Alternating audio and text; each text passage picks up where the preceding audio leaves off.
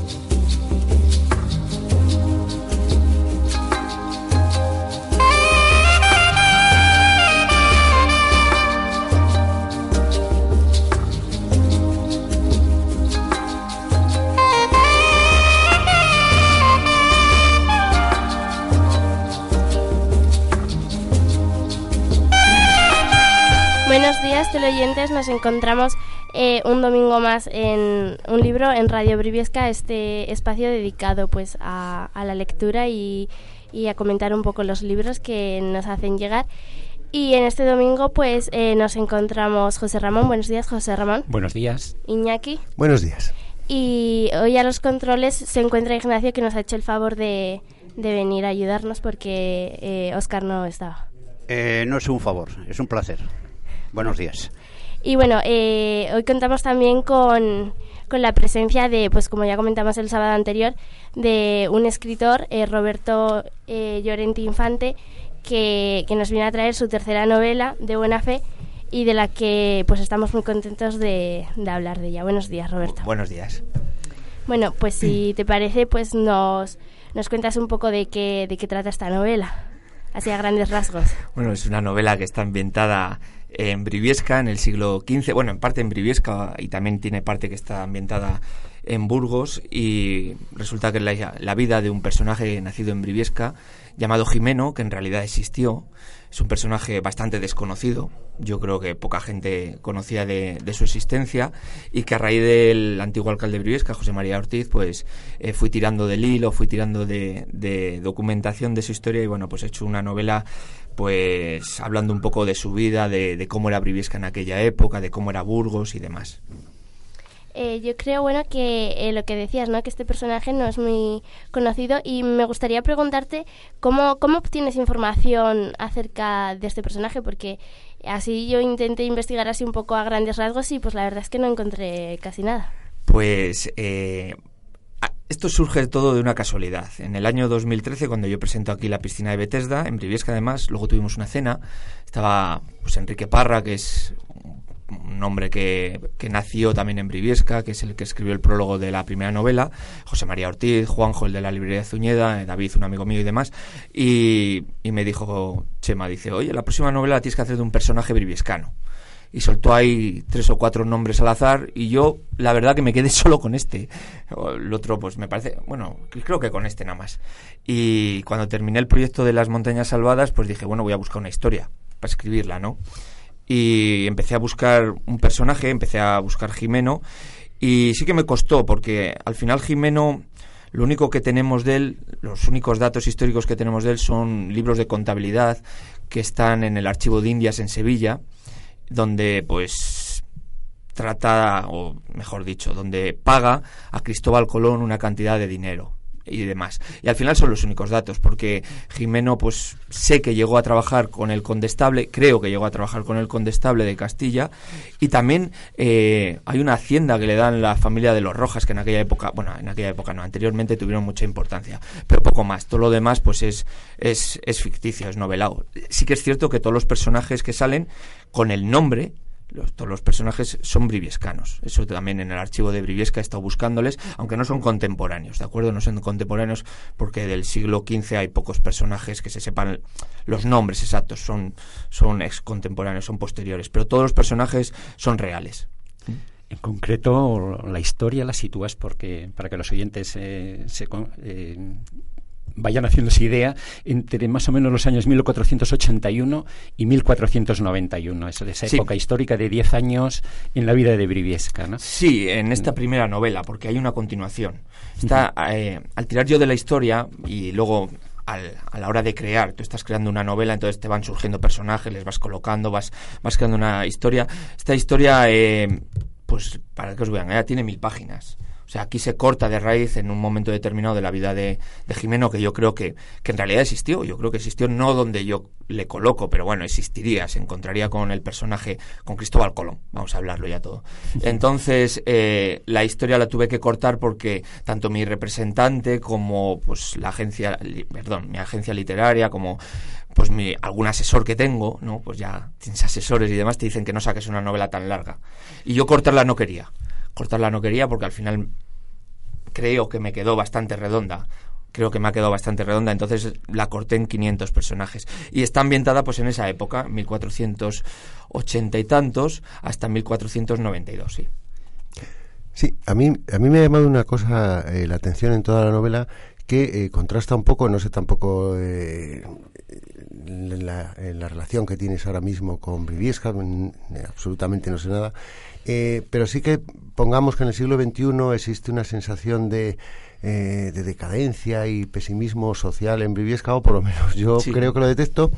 Y eh, me alegra un montón la novela, porque la novela es todo lo contrario, ¿no? Es una especie de inyección optimista eh, de una autoconfianza, creo que además hasta superior a la de su entorno, ¿no? Digo, pues mira qué, qué Hmm. bueno, ¿no? Esta, esta, es- este contraste tan, Es que de ese, tan con- motivador, me de refiero. ese contraste que me hablas habla Pérez Reverte. Pérez Reverte en la novela Hombres Buenos eh, habla de Briviesca como una ciudad, como una villa triste. O sea, ya en el siglo XVIII, me parece, XIX, que está ambientada, no sé si el XIX, 19, creo, 19 está 19. ambientada esa novela. Pero Briviesca en el siglo XV tuvo mucha importancia en la zona y además eh, tenía una peculiaridad que estaba regida por una jura o por un fuero, el fuero de Doña Blanca, donde había igualdad entre cristianos, moros y judíos. Y es curioso leerlo. O sea, yo no lo he leído, siempre Chema me, me, lo ha dado ya mascado casi todo, entonces al final el trabajo es más fácil, ¿no? Pero es cierto, Briviesca en aquella época tuvo mucha importancia. Incluso yo hablo de que hay, ahora hablo casi de memoria, ¿no? Bueno, de memoria hablo. Hay con Pancorvo una rivalidad para ver quién era el centro de la, de la merienda de la Bureba, sí. Es diferente, era otra época donde Briviesca pues estaba en pleno auge. Sí, pero que digo que me alegro de Hombre. ver la novela porque casi todos los datos del siglo XXI pues, pues Sí. no son como muy alentadores. Digo, No. pues mira, eh, la gente puede volver a ser Claro. lo que fue un poquito. Claro, Sí, bueno, eh, hablando de la novela, eh, nos cuenta un poco las aventuras y la vida de, de este personaje que narra en primera persona pues un poco pues esas vivencias ya desde una edad más madura, ¿no? Y, y te quería preguntar porque vemos que hay como muchos datos históricos y, y artísticos, ¿no? Y que también se han plasmado en, tus anteriores novelas, ¿no? Entonces me extraña un poco, me llama la atención, ¿no? Porque eh, tú eh, estudiaste Derecho, ¿no? Entonces, ¿de qué te viene esa vena de, de, de esos conocimientos? Estudié Derecho pues porque no podía estudiar lo que me gustaba. A mí me gustaba mucho la historia del arte. Entonces, bueno, pues al final me tiré por la rama del Derecho porque al final era lo más cómodo. Como me gustaban las letras, pues te pones a estudiar y eso... Y no la terminé tampoco, porque como no era mi pasión, pues no la terminé. Pero a mí me encanta la historia del arte, me encanta leer libros de novela histórica, aunque leo de otro tipo también, pero... Y pues por eso tiré por ahí un poco, sí. Es una novela que, para que lo sepamos todos, habla sobre todo de Briviesca. Es curioso. Hace, yo creo que no, no conozco ningún, ningún otro libro que hable tanto de Briviesca. Hay unos pequeños capítulos de Burgos, pero Sí. vamos, parece que es un poco como para, para no agobiar con No, tanto Briviesca. No, no, no, para no agobiar, No, no. era para dar pie a lo que viene a continuación. Sí, porque ya la siguiente, la continuación ya no habla de Briviesca. Bueno, sí, miento, miento. El remate habla de Briviesca. Está, está hecha, o sea, está rematada. Pero es para dar pie para que el personaje salga, también tiene que salir. Sí, probablemente porque eh, ya lo dices en el primer capítulo. Esta es una persona que está hablando en 1523 de sus memorias eh, de, lo que ha vivido. Efectivamente, están 10 años en Briviesca y, y luego pues se se va al sur. Bueno, diez a- no, 10 años no, está Bueno. todo, desde la niñez Exacto. hasta, hasta que, bueno, hasta que se tiene que marchar, sí. Sí, un poco el relato, porque Sí. un poco la niñez es nada, un capitulito pequeño, pero Para introducir, lo que menos le gusta al lector, sí, lo que menos le gusta al lector, de momento. Y antes de que se nos pase, puesto que has, has, eh, citado a Che Ortiz, que efectivamente Sí. para- eh, es un entusiasta de, Sí, sí. de la historia de Briviesca y que probablemente es el, el mayor conocedor en este momento de, de datos eh, sobre Briviesca. Hay también un pequeño homenaje que me ha encantado por, por citarlo, de dos carteros briviescanos Sí, en un- una especie de prólogo. Sí. En concreto, a- eh, les conocerán todos a, a Chuchi Santa María y a Abilio Estefanía. eh, Sí, eh, el hecho es que me inventé, digo, bueno, en vez de hacer un prólogo, porque al final lo del prólogo a mí nunca me ha gustado las novelas, o es un prólogo que introduce a la novela escrita por el, pro- por el propio autor, o al final no me ha gustado. Entonces digo, voy a hacer un rincón del amigo. Entonces hay un amigo Sí. que se llama David, que estuvo aquí de cartero y, y lo hizo. Además le- no le puse ninguna ninguna condición. Digo, tú escribe lo que tú quieras. Se leyó la novela, se le, bueno, se leyó, miento, se leyó la mitad de la novela, lo que ha salido publicado y bueno, pues ha hecho ese prólogo y a mí me gusta, la verdad. Pues, pues a mí me ha encantado porque son dos personajes que son parte de la historia de Briviesca. Abilio ya hace unos cuantos años que, que murió, pero se nos ha quedado a todos en el recuerdo, ¿no? Y Chuchi, pues bueno, es una persona tan viva y tan activa que lo es por la calle y... es- Sí, sí, sí, sí. Sí, Sí, yo creo que David lo ha alegrado, bastante bien. Sí, me ha alegrado mucho ese homenaje porque de alguna manera yo creo que nos sentimos representados todos los briviescanos en, en ese en ese reconocimiento, ¿no? Dices, Me alegro mucho por David. sí, sí, bueno, y a ti por incluirlo, y a Chema no, hombre, vamos. Y a Chema Ortiz, pues que, que- que efectivamente es- quizás Sí, la deberíamos haber traído también, pero bueno, mm, es un aspecto literario, a lo mejor en otro, en otro momento. No, sí. Chema ha sido fundamental en la novela. O sea, tú entras en mi despacho y ahora mismo tengo una pila de libros que él me ha dejado, pendrive, o sea, es fundamental y muchas llamadas de teléfono mías preguntándole, oye, Chema, ¿y esto podría ser así? Y, y ha sido fundamental. Y luego, además, con él he viajado. Nos hemos ido a, a Santa Fe, a Granada, hemos estado en Huelva, en La Rábida, hemos estado en Palos de la Frontera, en Sevilla, hemos estado co- reunidos con Hemos estado con la historiadora que mejor conoce a Cristóbal Colón de España, doña Consuelo Varela. O sea, al final Chema y yo hemos ido de la mano. Él me ha aportado ese punto histórico y bueno, pues lo otro es, es ya el escritor, claro. Sí, en este recorrido histórico que haces en, en la novela, eh, a mí me ha llamado la atención la conciencia que tiene el personaje y sobre todo de la posición de los judíos en la época. Y eh, quieras que no, pues eh, cuando lee sus reflexiones diciendo que si su madre, eh, dependiendo de quién sea su madre, es una forma de decir, eh, de dónde procedes, eh, tienes una posición o no, eh, pues es un poco triste esa, esa, esa España que pudo ser y no fue, ¿no? Eh, Bueno, no, no, España no, Castilla. bueno, eso, Castilla. No, Castilla. Sí, esa Castilla que pudo ser y, y al final no fue, ¿no? Porque creo que eh, se perdió ahí, yo creo que un aporte eh, de un nivel eh, pues que hubiera hecho pues mantener esa posición tan destacada que tenía, ¿no? Yo creo que la novela lo que te da a entender es que el tema de la Inquisición, en el cual no entro mucho tampoco, ¿eh? No entro mucho porque hay mucha gente que dice, joder, podías haber hecho un poco más. En la segunda parte, de los que ya me han empezado a corregir, ya me han dicho, oye, pues podías meter. Digo, no, no, no quiero hacer hincapié. La Inquisición yo creo que era un invento que fue para, para pagar deudas, para quitar a los judíos, para quitarles. Al final yo creo que lo dejo bien plasmado, es mi forma de pensar. Para quitarles lo- la- las pertenencias que tenían, pues con la excusa de la fe. Entonces, bueno, por ahí viene también el título de buena fe, que es un principio que yo creo que debería regir mucho más en este mundo en el que estamos y que, y que rige muy poco. Eh, Pero bueno, sí, ahí tienes razón. Ahí hubo... Y, pero Briviesca era una excepción, Sí, sí, sí. ¿eh? Briviesca era una excepción que luego, y aunque suene mal decirlo, bueno, no suena mal, es la verdad, se lo cargan los reyes católicos, quitan el fuero de Doña Blanca, con el que se instaura la villa de Briviesca y ponen su fuero. Entonces ya a partir de ahí sus leyes, pues a los judíos ya sabemos lo que les tocó, claro. Precisamente esto que comentabas, ¿no? Pues vemos que hay personajes a lo largo de, de la vida que eh, vemos algunos que están en su contra y otros que están a favor de nuestro protagonista, ¿no?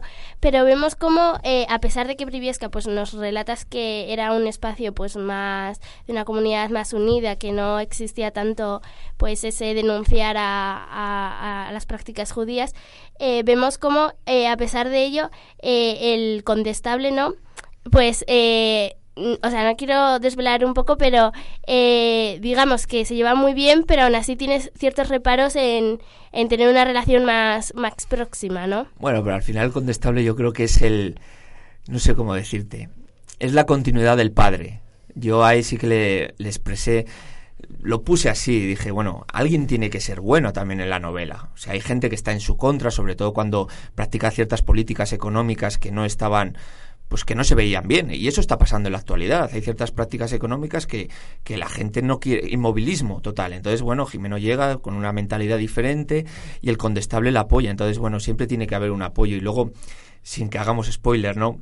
Tiene que haber alguien que le dé el espaldarazo. Yo creo, sinceramente, que, que Jimeno de Briviesca eh, estuvo trabajando para el condestable y que para el condestable y que cuando el condestable pues se va a batallar o cuando ya se pone muy enfermo en el año 91 aproximadamente 91-92 bueno pues que ya le, le introduce en la, en la cámara de la reina a trabajar con, con los reyes católicos yo creo que por ahí fue un poco la historia porque yo estoy convencido que Jimeno fue un gran contador en sobre todo no en Briviesca ¿eh? ojo a lo mejor en Briviesca no y trabajó más en Burgos posiblemente pero bueno al final le he puesto en Briviesca Eh, Sí, esto va muy bien. sí. no, me encanta. A mí Eh, también. ya- Yo creo que es una, es una mezcla de novela histórica eh, y novela de amor, ¿no? Pero mm, yo creo que me, me quedaría muchísimo más, me ha interesado bastante más la novela histórica, ¿no? Es, eh, me ha encantado cómo mm, vas mm, narrando lo que era la- lo que podía ser o lo que era probablemente la, la vida, ya dejaremos comprobable porque Hmm. eh, tampoco no sé si hay tantos datos, ¿no? Eh, lo que era la vida de Briviesca hace 500 años, ¿no? Y mezclada pues con la vida de personajes que se desarrollan en ella. ¿eh? Me refiero a calles que existen todavía, el trazado de, de Briviesca. eh, das muchísimos datos geográficos de Mm. cómo era aquello, de quiénes estaban, de qué comunidades lo formaban. Eh, de hecho, me ha sorprendido la fuerte instauración de la comunidad judía que Mm. hubo hasta que, hasta que, bueno, hasta que llegó el- la catástrofe para ellos y, y justo un año después de cuando se acaba la, la novela, ya sabemos todos que en 492 hubo la expulsión total, ¿no? Pero mm, en Briviesca había una comunidad judía. Y cómo eh, relatas mm, esa mezcla entre cristianos viejos que, que- que habitan con judíos y que a la vez están paseando pues por la calle mm, la Sí. calle Pa- Pancorvo o la, La- calle de La calle real, la sí. calle real, la plaza, y cómo imbricas todos esos datos ¿no? Eh, con, con- con una historia verosímil y que, que dices, bueno, si no fue, Puede pu- ser. pudo serlo, ¿no? Claro, es que a mí eso, eso es lo que me gusta. O sea, yo cuando leo una novela histórica, al final es una novela, no es un ensayo, no es, no son documentos eh, fidedignos, no es un cronista que tú lo plasmas, un cronista medieval que tú lo plasmas directamente, no. Lo que intentas al personaje, que es lo que yo he hecho, es rodearle de, de- de personajes que en esa época existieron. Diego de Rojas, por ejemplo, que existió, en realidad existió. ¿Se conocieron? pues quién sabe si se conocieron. Hay una novela, me parece de Juan Gómez Jurado, creo que es, que pone a Shakespeare con Cervantes. ¿Fueron coetáneos en el tiempo? Sí. ¿Existieron? ¿Se conocieron? Pues es posible que no. Pues aquí pasa lo mismo. Y, y luego sí que es cierto lo de los judíos. Eh, hay un dato que es verdad. O sea, los, los que hicieron la, la primera fuente en la Plaza Santa María, en la Catedral de Burgos, fueron dos judíos briviscanos. Y ahí lo doy con datos que además están encontrados y están están, co- lo diría, más que comprobados, están, son hechos. Y, y además pagaron, la, creo, si no lo recuerdo mal, que pongo hasta la cantidad de maravedís que les pagaron por aquella fuente. Creo que sí. Sí, todo eso. Se dice que las novelas históricas siempre tienen una lectura contemporánea, ¿no? Eh, no sé, el mensaje de, de- mensaje contemporáneo, bueno, si es que los mensajes son muy válidos en la literatura, pero quiero decir, el- la lectura contemporánea de esta obra de situada a finales del siglo XV, eh, pues podría ser un esfuerzo de convivencia y de y de optimismo, por ejemplo, no sé. Porque que- siempre tiene esa lectura contemporánea, es inevitable. Es que estamos en un momento muy complicado también, ¿eh? Sí, por eso, por eso. Entonces- eh, me- entras ahí en temas Sí. que casi parecen actuales, Eh, muchos de ellos, ¿no? Es más, el tema económico, que era donde yo ahí tenía ciertas dudas con cómo hacerlo para, pues por claro, Jimeno al final le tienes que dar un, ¿cómo lo diría? Un, un puntal para que pueda salir de Briviesca y pueda llegar hasta trabajar. Entonces ese tema económico fue asesorado. O sea, eso sí que es cierto que fue asesorado por un profesor de universidad que me ayudó en ello. Dice, bueno, pues yo lo haría así, Roberto. ¿Son las ideas mías económicas? Posiblemente sí. Sí, yo creo que es una sociedad donde yo creo que hay que cambiar algo. Y luego, eh, el hecho de, lo diría, a ver, es que además lo pongo en la sinopsis, que somos hijos de la historia. O sea, creo que, deberíamos mirar un poquito atrás cómo había ciertos momentos de convivencia pacífica. Ahora parece que todos estamos a la greña, a la gresca todo el rato. O sea, sí es cierto que esta, esta novela tiene esa lectura. También en la novela romántica, que la hemos dejado así un poco de, de soslayo, también ese hecho de que el protagonista siendo judío, que nace judío, luego, bueno, luego tiene que dar otro paso porque si no, claro, se tiene que marchar de, del reino Castilla eh, y se enamora de quien se enamora además, que no vamos a decir más, y siendo complicado todo, pues sí que es cierto que, que yo creo que esa lectura sí que la podrías ver y yo sí que lo he hecho así, ¿eh? Sí que es cierto que he tenido cierto punto, siempre que escribo algo histórico tengo ahí cierto punto de, no de maldad, pero sí de, de, hacer pensar como has pensado tú. Y me alegra, además, me alegra mucho que por lo menos llegue ese mensaje. Me alegra muchísimo, de verdad. Precisamente lo que decías de que la historia tiende a repetirse, ¿no? Eh, le dicen los, los padres de, de nuestro protagonista, ¿no? A, a, él cuando, cuando era más joven. Y me resulta eh, muy gratificante, ¿no? Los consejos que da este padre a Jimeno, ¿no? A Abraham, que yo creo que es una persona muy sabia y que, eh, pues yo creo que lo has descrito con especial cariño, ¿no? Porque eh, todo lo que hablaba de él daba a entender que era una persona muy honrada y muy, muy buena. Y por cierto, Abraham existió, ¿eh? Hubo un contador en Briviesca que se llamó Abraham, entonces, claro, yo ahí lo tuve fácil, digo, bueno, pues ya está, el hijo, tate, ya lo tengo bien claro, existió, existió un padre quiere lo mejor para sus hijos. O sea, yo tengo una hija, quiero lo mejor para ella. O sea, y yo creo que un padre que es otro hecho. O sea, en aquella época los judíos, los padres, se marchaban, dejaban al hijo al cargo de todas las propiedades. O sea, eso sobre todo me lo contó un historiador que eso pasaba en Castilla pasó muy poco, pero en Alemania, por aquella zona, pasaba. O sea, el padre se marchaba, le dejaban a los hijos todas las propiedades y todo para que él lo gestionara. O sea, todo eso está, está buscado. ¿Y qué le voy a decir? Pues es el padre. El padre al hijo le quiere con locura, entonces le, le asesora. Hasta que, bueno, llega el momento que le tiene que asesorar un poco más. Y llega el momento que le deja libre. Y yo creo que hay una escena, y te lo digo ya casi de memoria, porque piensa que no me lo he leído yo, el libro desde hace tiempo, ¿no? Lo he escrito pero no me lo he leído. Que hay una escena que es muy bonita, yo creo, con el condestable. Cuando están reunidos los tres y el condestable le dice... No, el padre le dice al condestable que, que, se quede o algo así, ya no me acuerdo muy bien. Yo creo que esa escena es muy bonita. Y cuando el Jimeno le mira al padre diciendo, ¿pero qué estás haciendo? Que yo me voy contigo. No, no, tú te quedas. Tú te quedas porque creo que es lo mejor para ti. Entonces, bueno, al final los consejos. Y hay una escena, unas escenas muy bonitas y ahí es, ahí es de lo anteriormente hablado, cuando están caminando por Briviesca y se paran delante de las casas, o, o, cuando los cristianos le saludan, porque claro, al final es el contador de Briviesca, contador o contable, yo prefiero, en aquella época se llamaba contador. Entonces, bueno, esas escenas yo creo que son bastante bonitas, sí. Sí, sí pero el padre siempre quiere lo mejor, entonces los consejos pues son más paternales que, que otra cosa. A mí me ha gustado mucho también la descripción de los personajes y sobre todo hay una parte que me que me impresiona porque por su concisión. Fíjate que antes has dicho que la Inquisición como que la, to la tocas poco mm. o que te han dicho que la tocas poco. Mm. Yo creo que la tocas lo suficiente. Sí, sí, sí. Hay una cosa que es que sí que transmite lo que es lo que supuso la Inquisición, sobre todo para un sector de una comunidad, o sea, que, que eran judíos, pero que eran vecinos de, de, los, de los cristianos, ¿no? que han vivido eh, a través del fuero de, de, Doña Blanca en Paraíso, en Briviesca, pues porque se mantienen sus, sus derechos iguales, ¿no? y que de repente todo ese panorama empieza a cambiar. ¿no? Eh, la sensación de miedo, de tristeza, eh, de ponerse en el pellejo de quien está viviendo eso, de, de que sabes que la Inquisición, como has dicho, está creada para meterse contra ellos precisamente por el único hecho de no ser cristianos. Y que ni siquiera aquellos que, que se convierten eh, les creen a lo que llamaban los judíos conversos, ¿no? Sí, al final no les creen, al final en el año, bueno, no sé si en el Bueno, llega un momento que creo que lo pongo además, es que yo ya- ya no- creo que hay un médico... esa, esa sensación Sí. de, de, de, de miedo, de miedo, de- miedo, de, eh, saber lo que te Porque viene. a veces en una novela es lo que lo difícil de transmitir, ¿no? Y luego- puedes contar y otra cosa es transmitir lo que lo que siente y tú mm, decir, uff, me pongo en el, en el pellejo y no sé si lo- dormiría y- como ellos. Y luego hay que contar que, claro, la Inquisición donde primero hizo daño, llamémoslo así, fue abajo, en el sur del reino. O sea, lo que es. Creo que hablo de los autos de fe de Sevilla, algún auto de fe de Sevilla. Sí. O del. Hay un capítulo referido al niño de la guardia también. Entonces, claro. Aquí, Bueno, y uno espectacular del, del cardador, yo creo que es de León, me parece. Un, No, eh, de Astorga. O de Sí, de Astorga, Astorga, bien, pero ese es el capítulo del niño de la guardia, sí.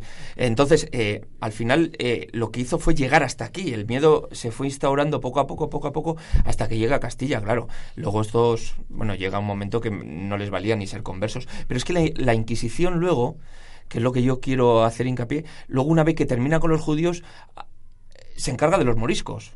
O sea, aquí no quedó títere con cabeza. O sea, llegó un momento que dijeron, bueno, los moros que se convierten eh, se les llama moriscos, pero también, esos también cayeron, todos, todos cayeron.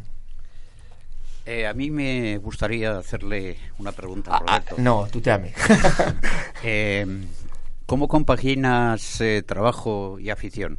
¿Es muy adecuado el entorno de Santa Casilda para escribir? No, no, yo en Santa Casilda no escribo ahora, no, no, no. Y ahora yo lo tengo bien organizado. yo ahora trabajo siete meses, o sí, más o menos, en Santa Casilda, ya desde mayo, pero luego tengo cinco meses donde yo me encierro en un despacho. Además me encierro, porque lo digo bien claro, me encierro, hago una media de cinco o seis horas de trabajo con la novela y, ahí es donde me meto. Un despacho que me han dejado, unos amiguetes, y ahí es donde, donde yo trabajo. Yo todo el invierno estoy trabajando en la novela. Arriba no, arriba bastante tengo con el otro como para, como para meterme con esto, ¿no? La Y- primera sí, la primera la piscina de Bethesda no tenía otro sitio. Bueno, pues ahí en Santa Casilda lo hice, pero, pero no, ahora no. Ahora ya es un poco más, digamos, semiprofesional. Eso es. Aunque no venga a cuento, mm, yo soy un aficionado también a leer mm, novelas históricas, me encantan. Eh, De hecho, tengo dos autores eh, que por orden de antigüedad es Mika Baltari con el Sinuel egipcio, que ya lo presenté aquí, y El médico de Noah Gordon, por ejemplo. Me encanta, es mi preferido, espera y reverte, y espero que a partir de ahora tú seas eh, Hombre, gracias. el cuarto de la lista. Gracias. Me encantaría. gracias, gracias. No está mal después de Pérez Reverte, no está mal. Bueno, de todos modos, eh, eh, lo que señalas de la Inquisición y todo eso, para darle un punto todavía más retorcido, eh, al final en este mundo todo, eh, del mundo de la Inquisición y de los judíos, moriscos, todo es más retorcido y complicado, ¿eh? porque quiero decir, eh, no sé, eh, por ejemplo, hay muchos eh, judioconversos que entran en la Inquisición. Sí, hombre. O sea, eh, quiero decir, con lo cual ya se riza el rizo de la sofisticación en el acoso social, ¿no? Pero si es que había muchos eh, judíos, bueno, judíos, luego conversos que trabajaban para los propios reyes católicos. Me parece que lo pongo, creo que eh, lo diré. Uno de los amigos del. Era el médico, yo creo, el físico de. Sí. ¿verdad? El físico, el que le ayuda en los partos a Isabel, al final se tiene que marchar también por ser judío, converso. O sea, al final no dejaron a nadie. Entonces la novela, pues bueno. Eh, a ver cómo lo digo, es que no quiero hacer más spoiler. Jimeno se tiene que convertir, claro, llega un momento que se convierte. Yo creo que nació judío y luego se convierte. Pero claro, llega un momento que es insostenible cualquier situación. Y eso es lo que va a venir a continuación. La Inquisición, lo- eh, como la Inquisición se retroalimenta de todo. Se retroalimentó de judíos, eh, de todo. Era, era captar dinero, yo creo que era sobre todo captar dinero, desposeer de todas las riquezas a, a los judíos y, y liquidar deudas. Porque el reino de Castilla estaba endeudado. Eh, hay un, un profesor que a mí me dijo un día, dice, Roberto, nosotros somos el país del mundo que más, más rico de, el, país más rico del mundo. Y dije, sí, ¿pero qué me estás contando? ¿Cómo? Dice, sí. Dice, desde el siglo XI, desde el siglo X, los reyes se han gastado todo nuestro dinero en guerras y aún así seguimos dándoles, y seguimos dándoles, y seguimos dándoles. Pues eso es lo mismo. En el siglo XV, los reyes católicos en aquel momento estaban con el reino de Granada. Pues a pagar, y nosotros pagábamos y aportamos. Briviesca es un dato que no pongo en la novela, aportó hombres a la guerra de, de Granada, a la batalla de Granada. Eh, al final, pues, ¿qué había que hacer? ¿Ese dinero de dónde salía? Porque la novela parte de, de- del condestable que viene a pedir un préstamo a, a la judería, a Briviesca. Entonces, bueno, pues ahí nace un poco lo que es la trama con el condestable. Y al final, ¿qué hacen? Pues no pagarles. Y es así, y pasó lo mismo, ¿eh? luego pasa lo mismo cuando llega el descubrimiento de América, Cristóbal Colón, eh, pasa exactamente lo mismo el reino se vuelve a endeudar para pagar y sufragar los gastos que costaba todos los de todos los viajes que tuvimos hasta allí, los tres primeros de Colón, pero una barbaridad de dinero, lo pongo en la siguiente novela. ¿Y qué pasa? Pues que lo mismo, se vuelve a, liquidar, a- entonces se liquidan a todos los moriscos. ¿Por qué? Porque los moriscos se les dio unas prebendas cuando el reino de Granada, donde todavía tenían derecho a mantener sus tierras, a tener sus domicilios, a tener... Pues llega un momento que se dice, ala, ahora vosotros también fuera, y nos quedamos todo con todo. Entonces, bueno, pues al final yo creo que es un poco eso. Más que la fe, lo que se movía era dinero ahí. Sí, sí, sí. por, por hablar un poco de la segunda parte, ¿no? En esta segunda parte eh, va a haber más escenarios, o sea, más, Sí, más sí, lugares. Sí, En esta segunda está Santa Fe, está Granada, está Sevilla, que es donde transcurre la principal parte de la novela, Sanlúcar de la Barrameda, de Barrameda, eh, el monasterio de la Rábida, todo lo que es un poco, mm, lo diré, la segunda parte, Jimeno trabaja codo a codo con el obispo Fonseca. El obispo Fonseca fue una persona muy importante en el hecho de que los reyes católicos le colocan, le dice, tú vas a ser el encargado de vigilar a este hombre, al genovés, a, a Cristóbal Colón. Entonces el, eh, el obispo Fonseca elige un equipo. En ese equipo están, eh, solo había tres personas, el obispo Fonseca, que fue obispo de Burgos en sus últimos años, Jimeno de Briviesca, que es ahí los datos que yo veo, los datos que, que ves de archivo son esos, no ves más cosas, ¿eh? Y luego está Pinelo, que es un florentino. Esos tres son los principales, como diría, economistas del descubrimiento de América, ¿no? Y está Jimeno ahí. Y bueno, pues eh, yo lo que hago es llevarle de la mano con Cristóbal Colón por todas las vicisitudes que tuvo el descubrimiento de América, sin ir hasta allí, ¿eh? Sin ir hasta allí, porque él siempre se quedó en, en Sevilla. Aunque hasta que llega un momento que se forma la casa de contratación, Ojo, estoy haciendo demasiada. Esto parece una clase de historia. Hay un momento que esti- se forma la casa contratación y en ese momento Jimeno ya desaparece un poco porque ya empiezan a entrar muchos más personajes. ¿Vale? Hay mucha gente, sobre todo burgaleses. Porque en aquella época piensa que el mercado, el consulado del mar estaba aquí en Burgos. Entonces hay muchos burgaleses que bajan para allá abajo y en ese momento desaparece Jimeno del mapa. O sea, hay un momento que se sabe que Jimeno ya no trabaja en la, cosa, en la casa contratación y luego pues es ficción todo lo que pongo. Bueno, aprovechas también en tu libro para mezclar, yo creo que apuntes filosóficos tuyos, ¿no? Probablemente hay cosas... eh, ¿Me has pillado? Dime algo. o modos de pensar. Me ha hecho gracia esa forma de pensar que, que le transmite Abraham a, a su hijo, en el sentido de dice, mm, mm, reflexiona del todo a lo uno primero. Es, mm, Eso es mío, todo eso es mío, sí. hazte, eso es lo que me ha parecido, ¿no? Todo eso es mío. Primero, mm, hazte una idea general de todo lo, de todo el problema que, que tienes que analizar, ¿no? Para luego poder rebajarte, rebajar a analizar lo concreto, ¿no? Mm. Eh, metes también otro, otra serie de cosas mm, muy interesantes, no creo que no sea hacer spoiler, por ejemplo, eh, cómo eh, algunos juegos se mantienen o se mantenían, porque ahora ya, o al menos yo sí que he jugado, No, a tirar, es un dato curioso, sí. a sí. tirar palos al- a, la, o a las rigueras o al cauce. O y a ver- pedradas, o a pedradas. a pedradas, Esa es muy bonita, sí, es Burgos, eh, eh, ahí sí que yo creo que de hace och- 60 o 70 años todavía se daba. Todavía no sabía eso. Eso. No sabía. Bueno, en Burgos mismo, yo creo que a mí me ha contado gente que todavía hace 50 o 60 años los de Amonal a lo mejor iban a pegarse contra los de no sé dónde, a, Sí, pedradas sí. también. No lo sabía, no lo sabía. Sí, y bueno, o, o una política fiscal que no desvelaremos porque efectivamente no estamos, porque hay que leerlo. O sea, me ha encantado cómo, cómo se transmite, lo apuntaba Iñaki en una de sus intervenciones, ¿no? Eh, cómo algunos problemas eh, parece que no han cambiado nada, como a veces la crisis, efectivamente hay que resolverla, en concreto de una forma muy, muy curiosa y que además se describe perfectamente. eh, y emociona un poco cómo además tienen éxito, ¿no? Eh, hablas de corrupción. Sí, claro, hablo de corrupción. Sí, sí, claro, claro, claro. Que dos mil años o quinientos después o, o- o desde el tiempo de Sócrates hay cosas que no han Pero cambiado. es que era ¿no? así, era así. Y ahí está la figura del alcalde mayor que existió en Briviesca, ese alcalde mayor. Ojo, no creo que fuera así, ¿eh? No. Pero ese alcalde con ese nombre existe. Ya no me acuerdo Bueno, cómo las novelas, las novelas se permiten licencias, ¿no? Básicamente Sí. las calles estaban ahí, los personajes y ciertas Sí. cosas de la intimidad, pues bueno, son íntimas que luego Sí, y, salen o no salen. y las frases filosóficas sí son mías, sí. Eso son pensamientos que yo tengo, sí, eso sí que es verdad. Sí. Bueno, yo, eh, según he ido viendo la novela, eh, yo el primero, yo el primero, me ha surgido eh, lo poco que sabemos de la historia de Briviesca, ¿no? Eh, que me resulta un poco curioso que no tengamos una, eh, una continuidad en exposiciones, en todo esto. Eh, y digo yo el primero, ¿eh? Eh, en el cual dice, bueno, pero ¿cómo puede ser que yo no supiera? No tuviera, segundo. no es que no supiera, que no tenía ni idea de, de, por ejemplo, cuando sitúa el torreón que había por donde está más o menos el centro de salud y todo eso. La sinagoga, la sinagoga está donde yo la digo, o sea, está en el sitio ese, estaba. Sí, sí, eso todo está documentado, sí. Entonces me resulta un poco eh, llamativo, porque quieras que no, el siglo XV tiene su cierta importancia eh, y, por ejemplo, eh, a ver, que no se trata de generar ningún chauvinismo ni nada por el estilo, pero conoces por ahí gente que anda al dedillo un poco, gente normal de la historia de su lugar y aquí creo que andamos un poquito bajo cero, ¿eh? Sí, no, no, cuando, cuando la gente está leyendo esta novela sobre Jimeno, todo el mundo me pregunta, y en Burgos me dicen, pero ¿y ese quién es?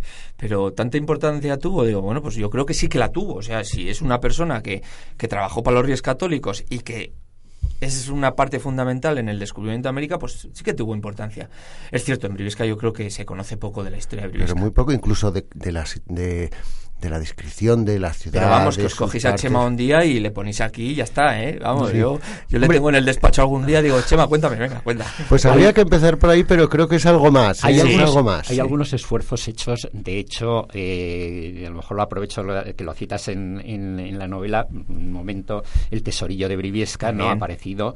Eh, sí que hay unos, algún esfuerzo, en concreto en el 2015 hay un vídeo mm, que se llama Una recreación virtual de Briviesca. El sueño en de Doña Blanca. XIV por Doña Blanca. Le ¿no? puse en la presentación en Burgos yo, sí. Sí, eh, y de, vamos, mm, que me parece bastante interesante de cómo, mm, de cómo era un poco la vida. De hecho, me ha recordado totalmente, es como si estuviese viendo a la vez tu novela y Sí, metiendo claro, a los personajes yo, en yo es que en el despacho, vídeo. en el despacho, aparte de tener cartulinas por todos los lados, tenía el mapa de Briviesca, o sea, tenía el mapa del, de sacada del vídeo ese, claro, yo tenía el mapa, me parece que se dan en la oficina de turismo, esos mapas os les han estado dando, yo les tenía puesto para, pues, para verlo, o sea, sí. De hecho, en el programa este nos hemos planteado, a lo mejor algún día traemos el tema de los tesorillos, que había, que hubo tres en concreto, hubo tres descubrimientos en 1938, en 1985 y el que es el último tesorillo de Briviesca, que es el citado en la novela, es de 1988, me parece. No lo sé, yo La- sí que he ido a ver, eso sí he ido a ver. me lo he anotado y por eso lo traigo, lo traigo, ¿no? Eh, que por cierto, hace poco hubo una presentación en Madrid en el, en el museo de en el ¿cómo se llama? el museo en el MAN eh, arqueológico nacional, ¿no? En concreto y una pequeña conferencia del mismo hablando de, de todo esto, ¿no? Eh, lo Me cual pillas. implica la, la, la gran influencia judía que había, ¿no? Que con- Sí, con no, no, estos- Briviesca en aquella época tenía muchísima influencia. Eh, Roberto, una pregunta, mm, porque aquí cabe la posibilidad que llegue un momento que el autor diga, yo he venido aquí a hablar de mi libro. Sí, sí, por supuesto. Eh, ¿Dónde podemos encontrar esta publicación? Y, y sí que te quería preguntar otra cosa. Eh, hablas de la jura de Mancuerda. Eh, háblanos un poco de este tema. Eh, ¿De qué se trata? Bueno, la jura de Mancuadra es la que no distingue entre judíos, moros y cristianos. Ajá. ¿Vale? Eh, digamos que era por lo que se regía Briviesca en aquella época. O sea, además yo creo que lo pongo, son cinco libros, me parece. Cuatro. libros, ¿verdad? Cuatro libros que se pueden ver en archivos, si están en el archivo, donde relata todo, absolutamente todo, la convivencia entre, entre estas comunidades. Perfectamente todas, o sea, y, y Chema puede decirlo lo mejor que yo, pero llega a haber hasta novedades en tema de separación y cosas así. O sea, era una, hubo mucha novedad. Y espera, y respecto al tema de que no conocemos la historia de Briviesca, yo creo que es que no se la potencia. Porque Briviesca, Claro. el, el premio Príncipe de Asturias, eh, creo que lo pongo también. Eh, Aquí, menos mal que me estás ayudando tú, porque vamos, yo ya. Eh, creo que hablo de, del año en que hubo aquí la. eh, que hubo aquí un casamiento o algo así, ¿no? Eh, ya no me acuerdo yo. Del príncipe de Asturias, creo que hubo, porque en Burgos había peste, entonces se instauró aquí. Yo creo que es cierto que hay otras villas con menos historia que lo potencian mucho más. Y esto Se celebraron, se celebraron las cortes en Las Briviesca. Cortes, eso es, eso es. porque, Y lo que ocurre es que no hay documento que acredite que se adjudicó al, al príncipe de Asturias este título, lo que ocurre que la anterior mm, no estaba constituido y la siguiente a la de Briviesca sí que estaba constituido, con lo cual se presupone que en esta fue donde se nombró. Pero y luego, y luego el hecho, y esto aquí, aquí podríamos debatir, el hecho de que Santa Fe, la ciudad donde se firman las capitulaciones, en Granada, está hecha imagen y semejanza de Briviesca. Ojo, yo he hablado con dos historiadores y cada uno me da una, una versión, o sea, bueno, es diferente, ¿no? He hablado con dos historiadores diferentes en, en Granada, además, y cada uno te da una cosa. Y es que además hay dos cronistas del siglo, lo diré, del siglo XV que cada uno da una ciudad diferente, una vida diferente. Pero todas esas cosas es cierto que habría que potenciarlas, pero no se potencia ninguna. Y esto lo he hablado yo también, ¿eh? Aquí.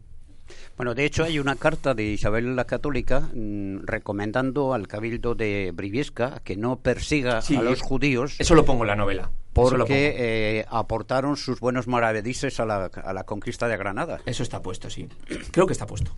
Y si no, sal- saldrá en la siguiente, pero sí, seguro. Yo eh, señalar, ¿no? Pues que además de que nos haces una buena, muy buena descripción de, de pues cómo era el plano de Briviesca, siempre nos pones en tus, en tus libros pues un plano de, de cómo era, ¿no? Para que nos hagamos una idea. Y además en, en el escrito pues que hace Chema nos dice más o menos pues dónde se encontraba cada puerta para que podamos situarnos más o menos y poder ir a ver, porque yo he estado viendo así un poco para, para observar cómo estaba todo. Sí, eh, yo creo que es básico que el, lector se sitúe muy bien en la, en la escena y si ya se lo pones mascado, ya le pones un planito y le dices dónde está, dónde está el río, por dónde iba el cauce molinar y todo eso, pues yo creo que fa- facilita mucho más la imaginación. Que al mismo tiempo que lo lees, lo veas, lo visualices. Mm. Bueno, quizá por hacer un poco de propaganda eh, directa, compren el libro porque ahí está explicado muchas Digo yo, cosas. sí, claro, sí, sí, porque vamos. Y porque, porque nos implica en, en qué es nuestra historia, ¿no? Además, eh, yo creo que sí que incluso haciendo propaganda de nuestra historia, el vídeo este de- en, en concreto de, de que se habla de esta época se titula El sueño de Doña Blanca, que está coordinado por Lena Saladina Iglesias. Eh, hay también un blog de Abilio Estefanía, que es precisamente además un hijo de- del cartero, de uno de los carteros que se citan en esto, que, que recoge perfectamente la conferencia que hubo cuando se presentó este vídeo. Hay otro vídeo en el Museo de eh, Arqueológico Nacional sobre el tesorillo de Briviesca, que ustedes pinchan, eh, buscan en Google y también aparece un montón de historias de, de, de este tesorillo, ¿no? Y creo que la mayor información está en el Museo de Burgos. En el Museo de Burgos es donde está Sí, el Museo de Burgos está el, el tesorillo, sí. casi toda Sí, la lo he visto yo, sí. la- todos estos datos, ¿no? Digo, para hacer un poco propaganda de dónde tenemos los datos y que, y que, que se puedan ir, ir recogiendo, ¿no? Pero aparte tenéis un archivo maravilloso, ¿eh? Tenéis un archivo espectacular. eh, vamos, yo he estado en archivos y, la verdad que este es espectacular y tenéis un montón de datos y además está muy bien eh, ordenado y bueno, María Jesús es una maravilla, o sea, la preguntas cualquier cosa y te lo va a resolver. Eh, me he pasado yo mañanas ahí sentado mirando y preguntándola, o sea, Puedo, puedo dar fe de, de Sí. la, de la Sí. bondad de su, de su atención, ¿no? Porque Sí. efectivamente da gusto ir a verla y que, y que te cuente todo lo que, lo No, que no. hay allí. Lo tenéis, está muy bien, sí. Es, ha sido, pero sobre todo luego, ya te digo, José María Ortiz. ¿eh? El tema histórico, José María Ortiz es el que, el que me ha ayudado mucho con muchos documentos y muchos libros. No sé, Ignacio, dinos. No, simplemente te estaba diciendo que cuando ya lleguéis al final de la entrevista me hagas una señal pues para introduciros un poco eh, vuestra carátula de, de presentación. Ah, Vale. Bueno, pues eh, nos quedan no sé si unos cuantos temas, pero a lo mejor efectivamente ya nos Dispara, estamos marchando. dispara, ¿no? Dispara, dispara. Sí, vamos a volver al libro, venga, va. Bien, ¿y cuándo está prevista la segunda parte ya? El año que viene. El año que viene. Yo creo que el año que viene. Sí, porque yo ahora, ahora con lo que me ha dicho antes, eh, yo ahora trabajo en lo mío. Pero la novela no para. Yo tengo un equipo, ahora tengo una correctora donde yo ya le he mandado la primera parte, la perdón. Bueno, sí, la primera parte de la segunda novela. Entonces ella ya me empieza a corregir. Es una correctora que vive en Jaén, en Linares. Y luego también tengo un amiguete ya que ya me investiga un poco más los datos, alguna errata de estas de, pues como una que me ha soltado hace poco aquí, la ventana que está colocada mal, una ventana en el, en el palacio, pues bueno, pues esas cosillas me las van limando ahora un poquito. Pero yo creo que el año que viene tiene que estar porque además no me gusta que cuando una novela se para a medias, no me gusta que el lector se quede mucho tiempo sin, sin saber qué ocurre. No es como las otras dos anteriores que tú las podías leer independiente y bueno, pues al final no pasa nada. Dos años y pico, pues no pasa nada. Pero sí, esta, y es que además está escrita. Si no estuviera escrita, pues, pues te diría, pues no va a salir, pero está escrita. Bueno, pues entonces los briviescanos tienen un año para Sí. los que no hayan leído leer esta novela para que en la presentación ahí interactúen 100% con el autor, que sería realmente Me encanta. Sí, a mí lo que me gusta, lo que a mí lo que me gusta es que me pregunten. O sea, yo cuando voy a una presentación que estés ahí soltando. Mira, mira, yo hace tiempo estuve en una presentación de un historiador, de un, perdón, de un escritor que se llama Jorge Molís, que tiene dos libros espectaculares. Eh, Prométeme que serás libre y el otro no me acuerdo ahora mismo, no me acuerdo el otro. Y me pegó una paliza allí hablando de los Borgia. Yo estaba media hora diciendo, estoy en una clase o en una presentación. Y yo dije que nunca más, que mis presentaciones no serían así. Jamás. Entonces, a mí lo que me gusta es que me pregunten y hablar y sonreír y decirles chascarrillos es que, o, o curiosidades. Es que si no, no, no, no tiene sentido. Bueno, pues nada, en un año nos ponemos al día y para que sea una gran presentación. Yo antes de que... Bueno, perdona, Noelia. No, yo quería mencionar pues que este 17 de mayo eh, pues vas a hacer una presentación aquí en Briviesca en, en la sala de Ibercaja. A las 8, sí, sí. Eh, es una de las cosas que hay, porque ahora mismo yo eh, creo que es el 17, porque Juanjo lo, lo hemos cambiado, porque Chema no podía el día 11, y creo que el día 5, est- en la semana que viene, el sábado, estoy en el Hipercore firmando también. Mm.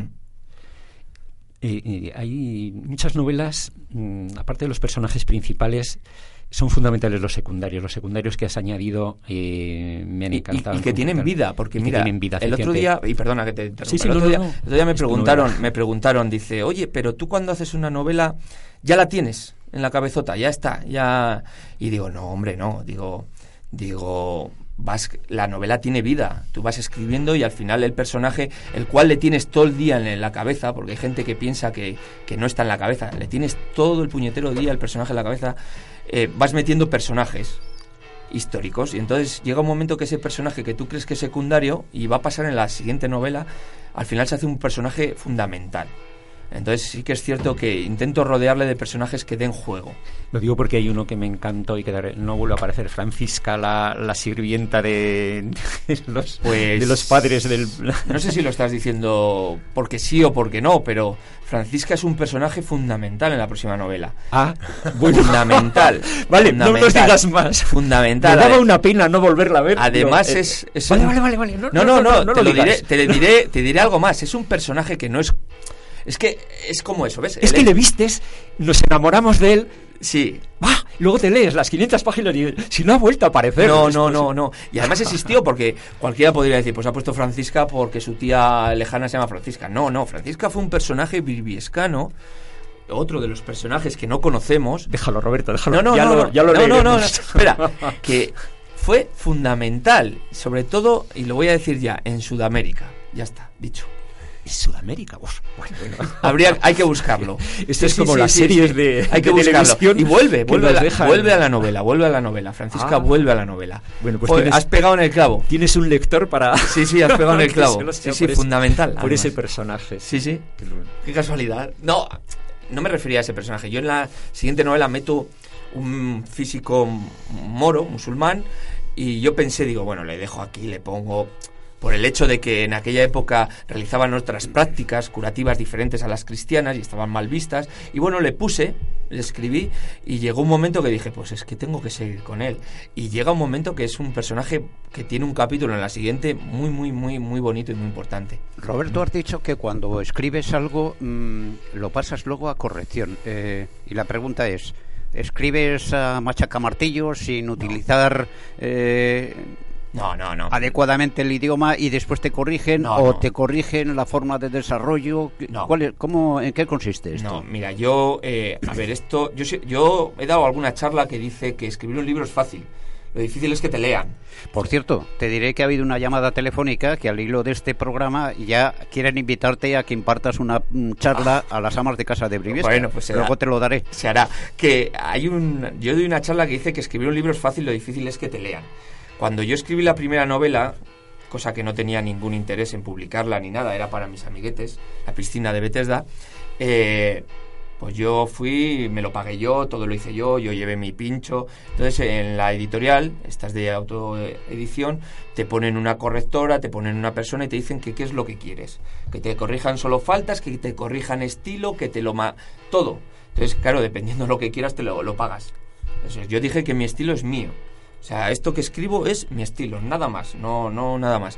Entonces, cuando yo ya lo, se lo entrego a mi correctora, que ahora ya trabaja, no para, para mí, o sea, ya no hay intermediario, ya trabaja para mí, yo la llamo y ella me, me, se lo mando, entonces ella sabe que el estilo no me lo toca, pero yo ya se lo doy muy, muy mascao, ¿eh? yo ya se lo doy como yo quiero. Entonces ella pues lo que se encarga es pues de algún párrafote grande, pues que a lo mejor tienes que meter una coma, tienes que meter un punto, leísmo, laísmo, que también soy burgalés, ¿qué voy a hacer? Entonces hay fallo, eh, algún tema pues de que repites alguna palabra en el mismo párrafo, pues esas cosillas. Y luego pues alguna vez que te dice, pues yo esto lo quitaría directamente lo quitaría. Entonces, son esas cosas, pero cuando yo ya se lo doy, se lo doy muy mascado, lo que pasa que pues te dan te lo deja más pulcro, te lo deja más bonito todo. Es que aprovechando que tenemos un profesor de, de filología, pues bueno, eh, de alguna manera, eh, ayer leí algo que decía, eh, ¿usted cómo anda eh, de gramática? Dice, yo de maravilla. Dice, bueno, dígame dos frases con tilde. Dice, pues Matilde y Clotilde. Claro.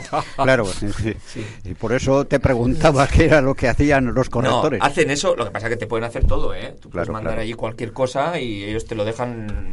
Niquelao. Niquelao, te lo dejan precioso, pero no, no. Bueno, dejan niquelado lo que puede estar niquelado. Lo que pueden decir que con lo- las prisas, porque te lo hacen con prisas, claro, esta gente Mm. cobra por palabra. No, pero me refiero que, que lo que ha- lo que no hagas tú no van a hacer. No, no, Quiero no, decir, no. porque a veces cuando se cuenta dices, bueno, pues yo voy a escribir cualquier cosilla que me, que me lo van a me lo van a hacer la cirugía Mm. estética y va a quedar. El, el 99% de la obra es tuya Sí. y lo demás es casi una cuestión eh, mecánica. Es más, te voy a Porque contar una curiosidad, y perdona que te interrumpa. Cuando te lo corrigen y te lo dan, te dicen, no lo toques. Dicen, no lo toques, ya lo tienes. Pero yo no, yo vuelvo a revisarla, vuelvo a mirar párrafo por párrafo, vuelvo a añadir. Y entonces cuando, porque este año le invité a ella y a su familia que vinieran a conocer Briviesca, Santa Casilda y demás, y la dije, digo, Marina, lo he tocado, ¿eh? Pues no pongas mi nombre en, la, en los créditos. porque Esto tiene créditos, igual que las películas que a alguno le pillará por sorpresa. Y, y- y se lo volví a entregar y me dijo, bueno, bueno, que me ha quedado bastante bien, que ha quedado bonito. Ponlo, ponlo. Bueno, O sea, pero quiere decir eso, es que el 99% Sí. No, es de no. Roberto. Porque Sí. mayor disparate textual que el Quijote no hay nada y sin embargo ahí está en, Es- en la cumbre de la a- literatura. Y además es que son, no, no os exagero, son 5 o 6 horas diarias. Porque mira, a mí me invitaron, y joder, me estoy explayando, a mí me invitaron a una charla en, el, en la sala roja del teatro principal, me parece el salón rojo del teatro principal, y estábamos ahí tres personas, eh, escritores o poetas y demás, y era el tema trataba sobre la inspiración. Y entonces, claro, ellos hablaban de la inspiración y yo como era el último y yo el más cohibido, dije que yo en la inspiración no creo. Digo, yo creo en el trabajo. Yo me pongo todos los días, me pongo mis cinco horas, dos por la mañana, tres por la tarde, o, o viceversa, o seis, y me pongo a trabajar. Yo en eso de que bajen las musas y te digan esto, no, no, no, eso no, no creo. Y al final el público que estaba escuchando, porque fue muy curioso, me dieron la razón. Sí, yo no, yo- ahora no recuerdo si fue Lorca, eh, quiero que pensar que sí, que dijo que, la- que él lo que intentaba era que la inspiración le pillara trabajando. trabajando. A mí, a, mí, a mí me han contado, y esto ha sido un premio nacional de poesía, me ha contado que él se inspiraba con coñá. Dice, yo me inspiro con coñá, Roberto. Yo por la mañana empiezo con el coñá y además os cuento la anécdota. Dice, el río fluye. Dice, agarraba así, dice, el río fluye. Y empezaba, trago de coñá. Y el río fluye con piedras. Y viene hermoso. Y otro trago de coñá. Dice, y a las nueve de la noche, ahí salía lo que salía. Y al día siguiente, sereno, lo limpiaba, lo decoraba, tata, y ganó un premio nacional de poesía. Bueno, no sé, no sé si es una historia muy ejemplar. ¿eh? No, no es ejemplar, pero os digo que hay gente y gente, o sea, hay gente. sí, sí. no fomentemos el No, alcohol. no, no, no. Yo os digo la curiosidad, la anécdota. Cada uno que lo haga como quiera.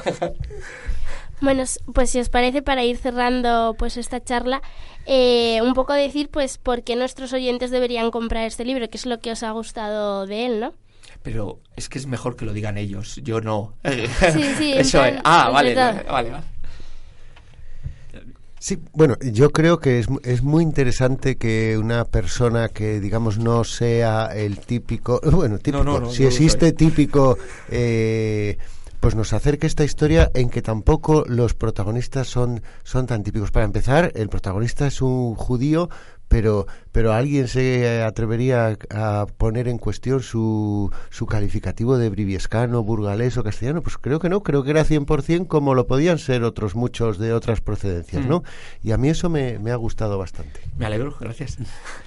A mí también me ha parecido interesante que nos hace conocer un poco de dónde venimos, ¿no? Y es muy importante, ¿no? El que hubo un momento en que aquí había unos 200 judíos que, que vivían con nosotros, que hubo un momento que se les expulsa, que probablemente a lo mejor resulta que los que provenimos de esta zona tenemos una parte de, de sangre judía también, ¿no? Y lo mismo que seguro que tenemos árabe, la importancia que es el que, el que las civilizaciones convivan entre sí, ¿no? Que tranquilamente, que ese, ese, ese oasis en este momento, en aquel momento con, con el fuero de Doña Blanca, ¿no?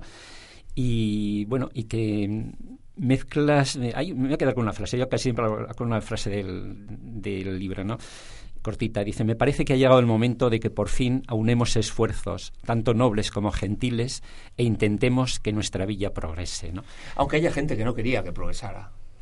Eso, eso es cierto. Sí, pero bueno, que es una, es una frase que yo creo que es eterna, ¿no? O sea, se podría decir ahora, se, puede, se dijo hace 500 años, seguro que dentro de 100 se podrá decir también los sitios en que la gente no se aúna y no, no trabaja por los problemas para resolverles en común, no progresa probablemente, ¿no? Pues sí, sí. Ahí está, esa frase ahí que está, ya- que luego es ese, me parece que lo dicen, no me acuerdo muy bien, están en una reunión, ¿verdad? Con el alcalde mayor, el alcalde Exacto. menor, está Jimeno, Sí. y entonces es lo que volvemos a decir. Hay unas pugnas de poder, Hay unas como pugnas de poder, como tal, diciendo, esto no lo toques que a mí me va bien, Eso aunque es. a vosotros os vaya mal. Bueno, pues eso también pasa ahora. O sea, por eso es cierto que la novela tiene algo de mi pensamiento, eso sí que es verdad. Y que lo he tenido que limar, ¿eh? Vamos. Pues no te limes mucho, que son interesantes en tu próxima novela. Bueno, hay una frase que a mí me ha sorprendido bastante y además que la, la tomo como un ejemplo. Dice, Briviesca fue ejemplo de armonía al que deberíamos volver la mirada. Que en definitiva, pues es un poco lo que están diciendo el resto de los compañeros. Eh, a ver si volvemos otra vez por los fueros y, y conseguimos que Briviesca vuelva a relucir.